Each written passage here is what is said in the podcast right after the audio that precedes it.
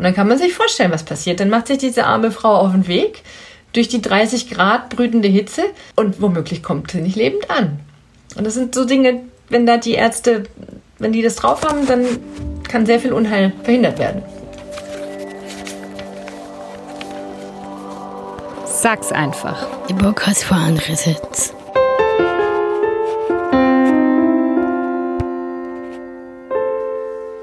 Hallo, mein Name ist Fabian und ich bin im Podcast Team von andererseits. Heute reden wir mit Katja Trippel.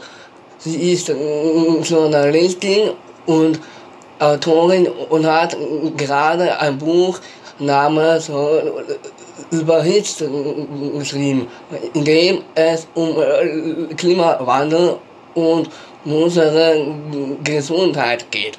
Hallo, ich bin Katharina von andererseits und äh, Katja, vielleicht willst du zu deiner Vorstellung noch was hinzufügen? Ja, kann ich gerne machen. Ich bin Katja Trüppel. Ich lebe meistens in Berlin und äh, schreibe seit vielen Jahren über Umwelt- und Naturthemen hauptsächlich und äh, habe letztes Jahr dieses Buch geschrieben. Überhitzt die Folgen des Klimawandels für unsere Gesundheit, was wir tun können, zusammen mit Claudia Treidel-Hoffmann. Sie ist die Direktorin des Helmholtz-Zentrums für Umweltmedizin in München. Bei Gesundheit und Klimawandel geht es oft um Hitze. Wie groß ist das Problem? Das Problem ist sehr groß und es wird total unterschätzt. Es gibt bei Hitze für Menschen, die gesund sind, ganz eindeutig die Folge, dass wir groggy werden. Also wir sind müde, wir können uns nicht richtig konzentrieren bei über 30 Grad. Wir können keine schwere körperliche Arbeit machen, zum Beispiel auf Baustellen. Wir können nicht richtig Sport machen. Aus dem simplen Grund, dass der Körper bei so großen Hitzetagen die ganze Zeit damit beschäftigt ist, sich runterzukühlen. Er muss versuchen, die Körpertemperatur von 37 Grad zu halten, weil in der sind wir voll da, da sind wir fit, körperlich wie geistig. Und bei der Hitze fließt die ganze Energie da rein. Das heißt, alles andere kommt, kommt hinterher. Und das macht uns, ähm, ja, das macht uns groggy. Bei Menschen, die älter sind oder die ganz jung sind, bei denen funktioniert dieses Abkühlen des eigenen Körpers sehr viel schlechter und die leiden besonders. Und dann gibt es noch ganz viele Menschen, die Vorerkrankungen haben, ob das jetzt Menschen sind mit einem schwachen Herzen oder einer schwachen Lunge oder Menschen, die psychisch krank sind, bei denen verschlimmern sich an Hitzetagen die Symptome. Also es geht ihnen sehr, sehr viel schlechter. Und es kommt leider auch zu sehr, sehr vielen Todesfällen. Man spricht bei Hitzetoten von stillen Toten. Die schreien nicht, die sterben häufig alleine.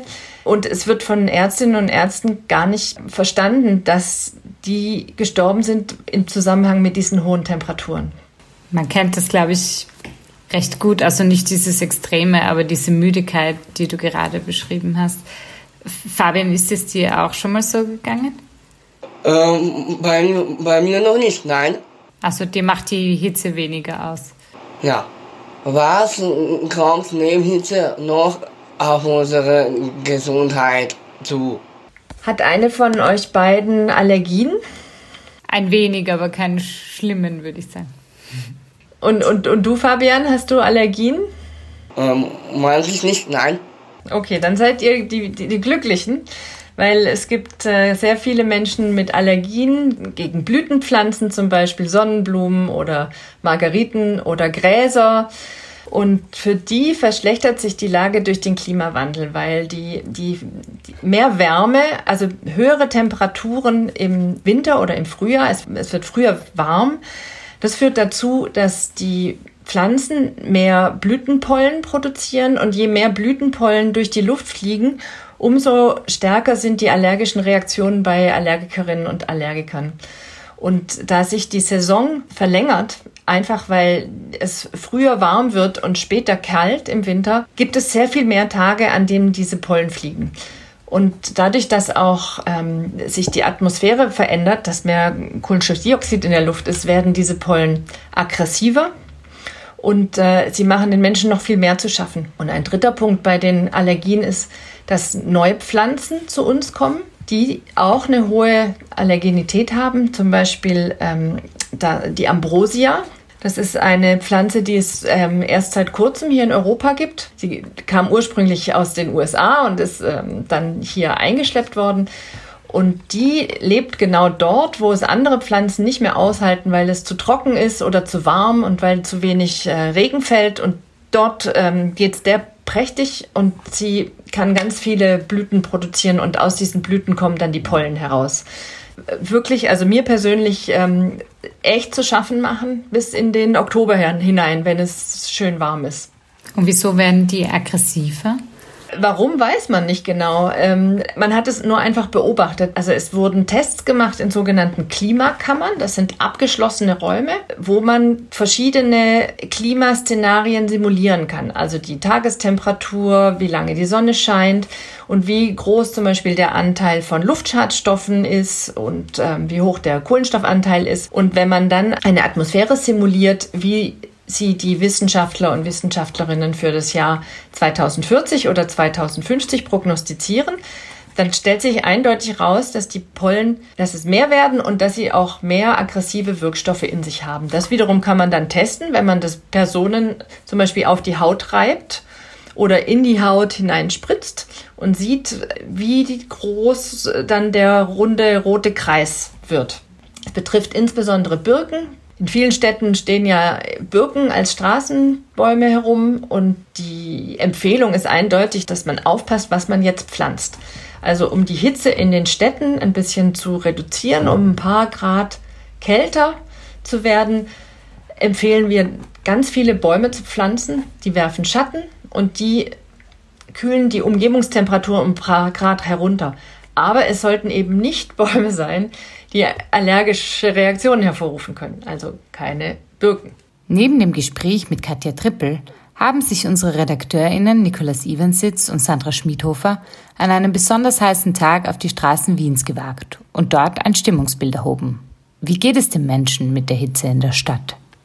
Ich finde, es ist aushaltbar, wenn man sich halt kaltes Wasser und so raus mitnimmt, wenn man rausgeht. Mhm. Ist es schon aushaltbar, aber es gibt ja auch viele Wassergebiete jetzt in Wien, vergleichbar zu anderen Städten wie die alte Donau und so. Und ja, es ist halt sonst. Ich glaub, denke, es ist halt in allen Städten ähnlich, was die Hitze angeht. Es erwärmt sich halt viel. Die Hitze baut sich. Es halt nervt, dass sich die Hitze über Nacht sehr schlecht abbaut, das merkt man und das ist halt anstrengend. In Klimaanlagen helfen sich ja auch, aber es ist dann halt wieder so eine Geldgeschichte. Sind alle Menschen gleich betroffen und wer ist am meisten betroffen? Wie ich schon vorher sagte, sind diejenigen, denen es sowieso nicht so gut geht, die Vorerkrankungen haben, die sind besonders betroffen, weil die Körper sowieso schon nicht richtig fit sind und geschwächt sind und angreifbarer. Also jemand, der äh, Probleme hat mit dem Atmen, weil er Asthma hat beispielsweise und bekommt dann noch Pollen zusätzlich rein oder hat mit großen Hitzetemperaturen zu kämpfen, dem geht es deutlich schlechter als jemanden, der gesund ist, der jung ist, der fit ist und wahnsinnig sportlich. Wie der Klimawandel die verschiedenen Weltgegenden trifft, ist total unterschiedlich. Also ähm, Gegenden, die sowieso schon trocken waren, äh, leiden sehr viel mehr an Trockenheit und arme Länder bei denen wird es ganz schnell eine Frage des Überlebens, ob Wasser da ist oder kein Wasser da ist. Wenn die Mädchen und die Jungen äh, zwei Stunden pro Tag zum nächsten Brunnen gehen müssen, um Wasser zu besorgen, dann können sie nicht in die Schule gehen. Und wenn dieser Brunnen dann kein Wasser mehr hat, das trinkbar ist, dann müssen die Familien diese Orte verlassen. Es gibt da, also das sind, das sind dann absolut einschneidende Konsequenzen. Bei uns ich glaube, vor allem in Österreich ist die Trinkwasserversorgung kein Problem. In Deutschland hatten wir in einigen Regionen tatsächlich schon weniger Wasser zur Verfügung. Aber das ist ein Management-Thema. Also dann wird eben das Wasser von woanders durch die Rohre geschickt. Äh, in Weltgegenden wie Bangladesch, die katastrophal von Fluten heimgesucht werden und immer mehr Hurricanes oder auch im Pazifik. Mein Mann beispielsweise kommt von einer Insel im, im Pazifik, von einer französischen Insel, Neukaledonien heißt die. Dort äh, ist die Regensaison sehr, sehr, sehr viel stärker und länger und brutaler und die Trockensaison sehr viel trockener, als es bislang der Fall wäre. Dort sind letztes Jahr ganz, ganz viele Rinderherden verdurstet weil sie einfach kein Wasser mehr bekommen haben. Solche Zustände haben wir bislang noch nicht gehabt, aber was passieren kann, sehen wir gerade mit den Fluten in Deutschland. Das sind Bilder, die konnte man sich bis vor kurzem überhaupt gar nicht vorstellen, dass es ganze Dörfer wegschwemmt, dass Häuser von Wassermassen weggetragen werden. Aber all dieses wird seit Jahren prognostiziert. Wissenschaftlerinnen und Wissenschaftler wurden nicht ernst genommen und jetzt sieht man die Konsequenzen. Ich finde das, ich finde das absolut frustrierend. Vor allem, wenn wir dann von Sachen wie Allergien oder nur Allergien sprechen, ist das was anderes, als wenn es ums Überleben geht. Ja, die Hitze ist viel stärker, ja. Viel, viel stärker. Das gab es früher nicht, ja, ja. Also so permanent. Hm, würde sagen, also 30 Grad war ein Ausreißer im Sommer. Ja, ja, wirklich. ja, ja, und das ist jetzt natürlich Normal. fast jeden Tag. Das ist natürlich schon ein gewaltiger Unterschied. Wir haben vorher im Land gewohnt, da sieht man es natürlich stark, ja, ja. Bei uns im Achten, Ja. wir haben ja überhaupt kein Grün praktisch, ja, ja. Aber da wollen sie ja was machen. Aber glaube ich nicht. Da sind jetzt die Grünen am Ruder, dann kriegen wir garantiert keinen Baum. Das ist aber fies. Da kriegen wir höchstens ein Planschbecken und eine Holzkiste zum Sitzen auf der Straße. Ja, und diese, Streu diese Wasserspender da. Also gegen einen Baum ist das nichts.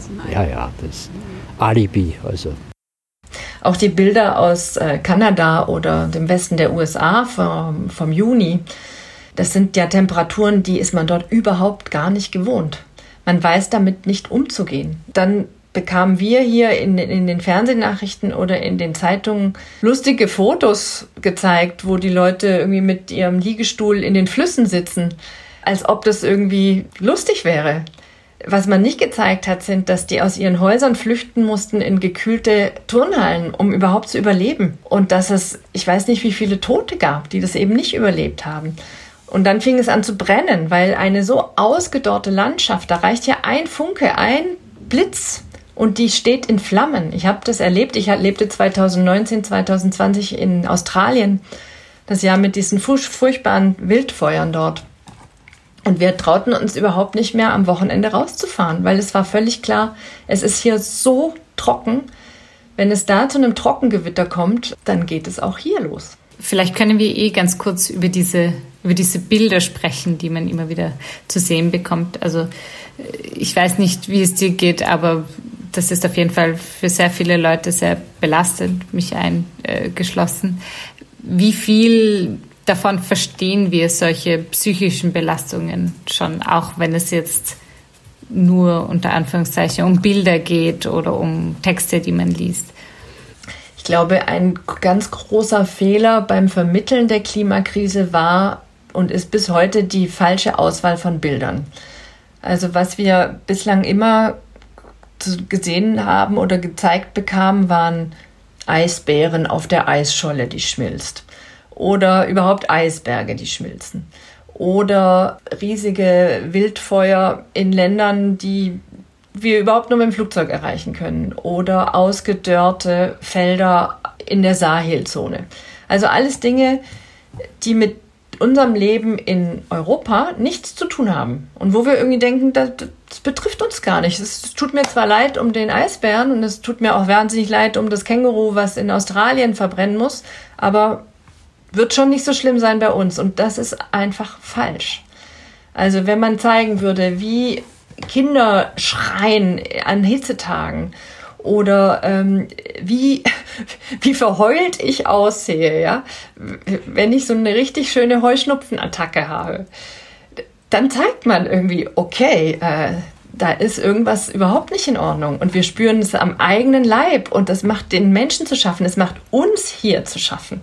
Und deshalb sollten auch wir ganz schnell agieren. Und glaubst du, das ist mental zumutbar? Oder kann das auch wiederum zu Problemen führen, wenn man ständig damit konfrontiert ist, also mit der Wahrheit sozusagen?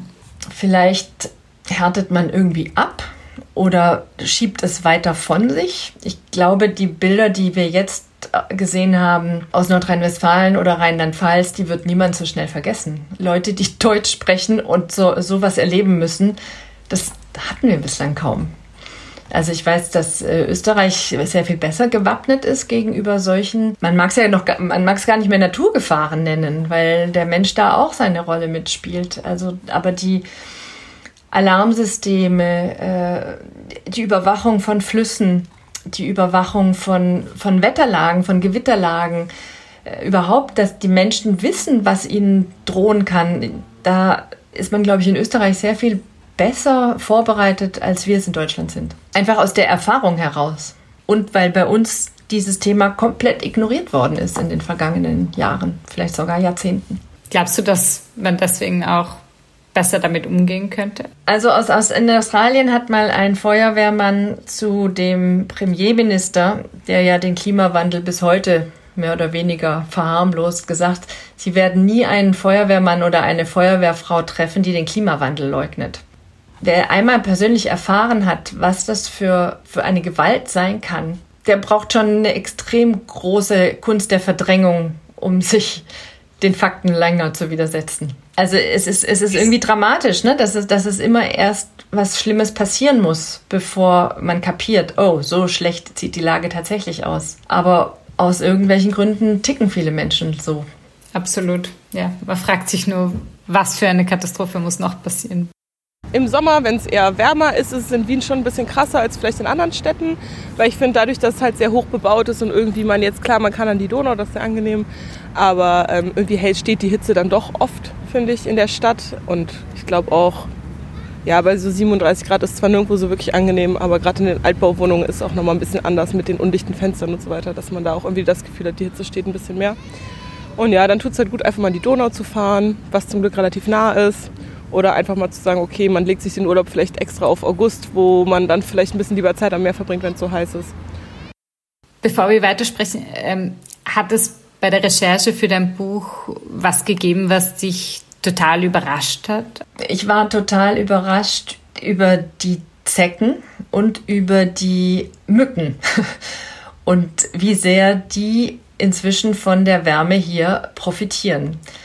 Also ich hatte immer nur gehört von der Tigermücke, die kenne ich auch schon aus Frankreich. Das ist ein extrem lästiges Viech. Ja? Also das fliegt den ganzen Tag um einen rum und äh, man hört es nicht und es sticht permanent zu. Also aus Südfrankreich kenne ich das als wirklich extrem nervig.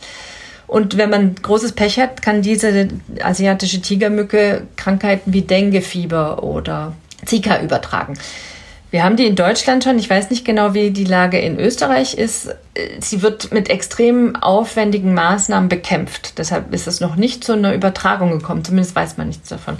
Was aber stattdessen passiert, ist, dass unsere heimische Stechmücke inzwischen das Westnilfieber überträgt. Das ist auch eine, eine Krankheit, die sehr, sehr unangenehm werden kann. Es ist letztes Jahr zum ersten Mal eine Frau daran verstorben. Und da kommt alles zusammen. Es sind dieses Westnil-Virus wird nach Deutschland gebracht von Zugvögeln und an sehr, sehr heißen Tagen, wenn eine Stechmücke einen infizierten Vogel sticht und es heiß genug ist, dann kann sie dieses Virus bei sich ganz stark reproduzieren und beim nächsten Stich an einen Menschen übertragen. Und das ist passiert. Das passiert in Deutschland seit 2019. Da braucht man auch erstmal Ärztinnen und Ärzte, die die Symptome lesen können, weil sowas gab es ja gar nicht. Also über Tropenkrankheiten haben Ärztinnen und Ärzte vielleicht mal in ihrem Studium gehört, aber gesagt, ach, ich wohne hier in Kaiserslautern oder in Stuttgart oder weiß wo. Ist ja nett, aber Tropenkrankheiten, nein, danke, dass das jetzt auftaucht bei uns, ist ja, ist ja wirklich verrückt. Kann man das überhaupt bekämpfen? Also diese Übertragung aufhalten? Nein, also man muss wissen, dass an, an besonders heißen Tagen, also über drei, wenn es zwei, drei, vier Tage über 30 Grad hat, dass dann die Gefahr groß ist. Und dann muss man sich schützen. Man kann viele Dinge nicht mehr rückgängig machen. Und das ist auch, ich glaube, das ist bei vielen Menschen noch nicht im Kopf angekommen. Wir sind in einem, an einem Stadium angekommen. Es gibt keinen Rewind-Button. Wir können verhindern, dass alles noch schlimm, schlimmer wird, aber dann müssen wir jetzt handeln. Die Zecken profitieren auch extrem von der Wärme. Bei den Zecken ist die gute Nachricht, dass es eine Impfung gibt gegen FSME. Das ist eine Virenerkrankung, die äh, zu einer schweren Hirnhautentzündung und Lähmungen führen kann. Und äh, in Österreich ist die Impfquote sehr, sehr gut. In Deutschland sind wir noch nicht so weit. Aber wir haben bis zu äh, 700 ganz, ganz schwere FSME-Fälle.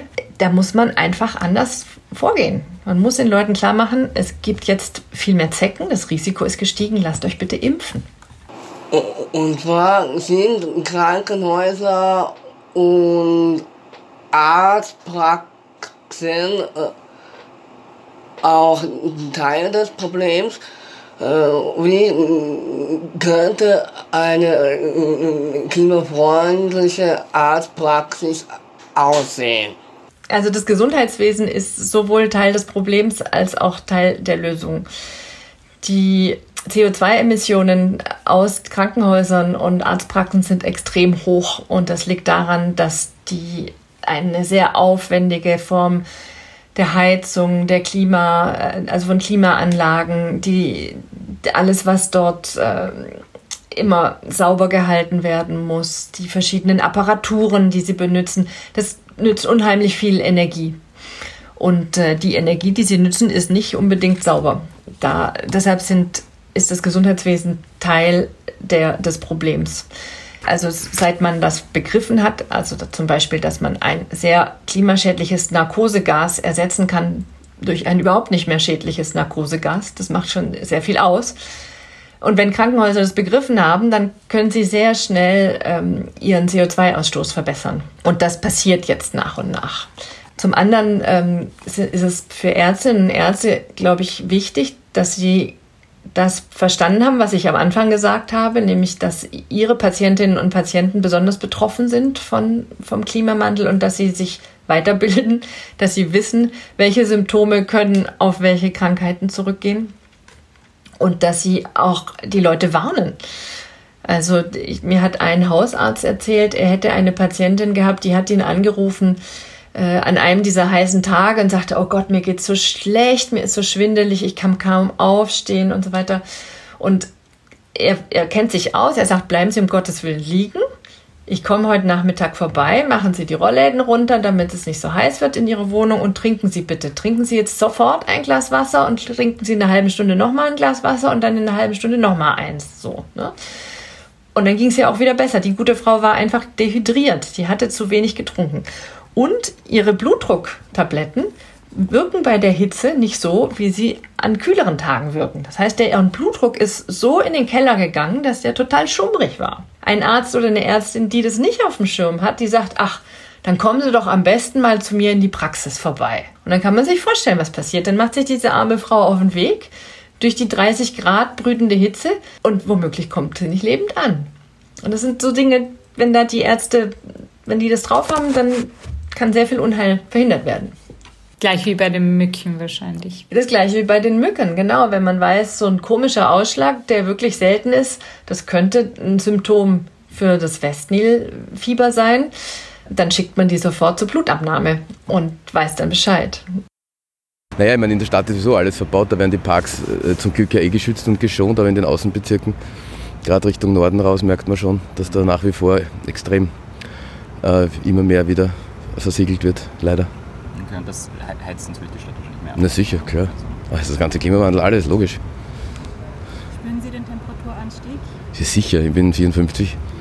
Also in meiner Kindheit, Jugend gab es diese Temperaturen einfach nicht, die gab es nicht. Da waren 30 Grad, war so wie jetzt 37, 38. Also wirklich die Ausnahme zur Regel? Ja genau, 30 Grad war so, wow, Wahnsinn, Hitzeschlag. In deinem Buch oder generell äh, sprechen ExpertInnen von positiven Nebeneffekten, also Co-Benefits. Kannst du vielleicht kurz erklären, was das ist und was das Potenzial daran auch ist? Ein Beispiel ist ähm, Fleisch, Fleischverzicht oder einfach weniger Fleisch. Wenn wir weniger Fleisch essen, dann äh, bekommen wir eindeutig weniger CO2-Emissionen. Das schont das Klima. Und es ist auch gesünder für uns. Also wir sind nicht so übergewichtig, wir ernähren uns ausgewogener und ähm, machen durch eine, durch eine kleine Veränderung unseres, unseres, äh, unserer Lebensweise verbessern wir an zwei Enden die, ja, sowohl das Klima als auch unsere Gesundheit. Das andere ist Radfahren, ja. Anstatt mit dem Auto überall durch die Gegend zu fahren, wenn wir, wenn wir Radfahren, bleibt die Luft sauber, die, wir verbrennen keine, kein Benzin und ähm, wir bewegen uns. Am Ende deines Buches spricht dein Gesprächspartner von diesen kritischen 3,5 Prozent Regel. Wo sind wir? Wie weit entfernt sind wir davon? Und welche Rolle spielt da das Gesundheitsthema vielleicht auch, um, um dorthin zu kommen? Also die 3,5 Prozent Regel ist, ähm, ist eine Studie, die eine berühmte Professorin aus den USA mal berechnet hat. Und da geht es darum, dass wenn 3,5 Prozent der Bevölkerung ein Problem wahrgenommen haben und sehr aktiv werden und sich dafür engagieren und andere mitreißen können, dann geht es ganz schnell, dass diese Idee Fahrt gewinnt und dass man das Ruder rumreißen kann. Aber 3,5 Prozent heißt nicht nur, ich sage, ah ja, stimmt, mh, da haben wir ein Problem, sondern 3,5 Prozent heißt, ich engagiere mich wirklich. Ja, ich, ich, ich bringe mich ein, ich gehe in die Politik, gehe demonstrieren, ich erfinde irgendwelche tollen Möglichkeiten, wie man leben kann, ohne Treibhausgase in die Luft zu verpesten und so weiter. Und äh, die Hoffnung ist, dass das tatsächlich gelingt. Ich habe sie mal mehr und mal weniger, das muss ich ganz ehrlich sagen. Also äh, wenn man dann sowas hört wie äh, der österreichische Bundeskanzler oder unser Bundestagskandidat in letzter Zeit so in die Gegend posaunt, da greife ich mir einfach nur einen Kopf. Und ich sage, Jungs, ihr habt's immer noch nicht begriffen. Ihr habt es nicht begriffen. Habt es nicht begriffen oder wollt es nicht begreifen? Weiß nicht, was schlimm ist. Oder denkt irgendwie, die, die Leute wollen belogen werden. Ich glaube, die Leute sind viel weiter als diese beiden Männer. Die haben viel mehr begriffen. Hat sich deine Meisterung geändert, seitdem dein Buch erschienen ist? Ähm, ja, sie hat sich geändert und ich habe begriffen, dass das Thema noch viel dringender ist, als ich es vorher dachte. Einfach weil die, weil so viele Menschen hier es am eigenen Leib schon spüren. Also, dass es Menschen gibt, die leiden und die krank werden und, und dass wir das verhindern können. Dass wir verhindern können, dass es Menschen schlecht geht. Und da würde ich mich wirklich sehr für engagieren. Also dieser Eisbäreffekt hat sich bei mir eingestellt. Ich merke, es geht nicht nur um den Eisbären, es geht um, um im Zweifelsfall um meine Nichte, um meine Mutter, um mich selber, um meine besten Freunde und auch um meine Nachbarin. Und dafür möchte ich einfach aktiv werden.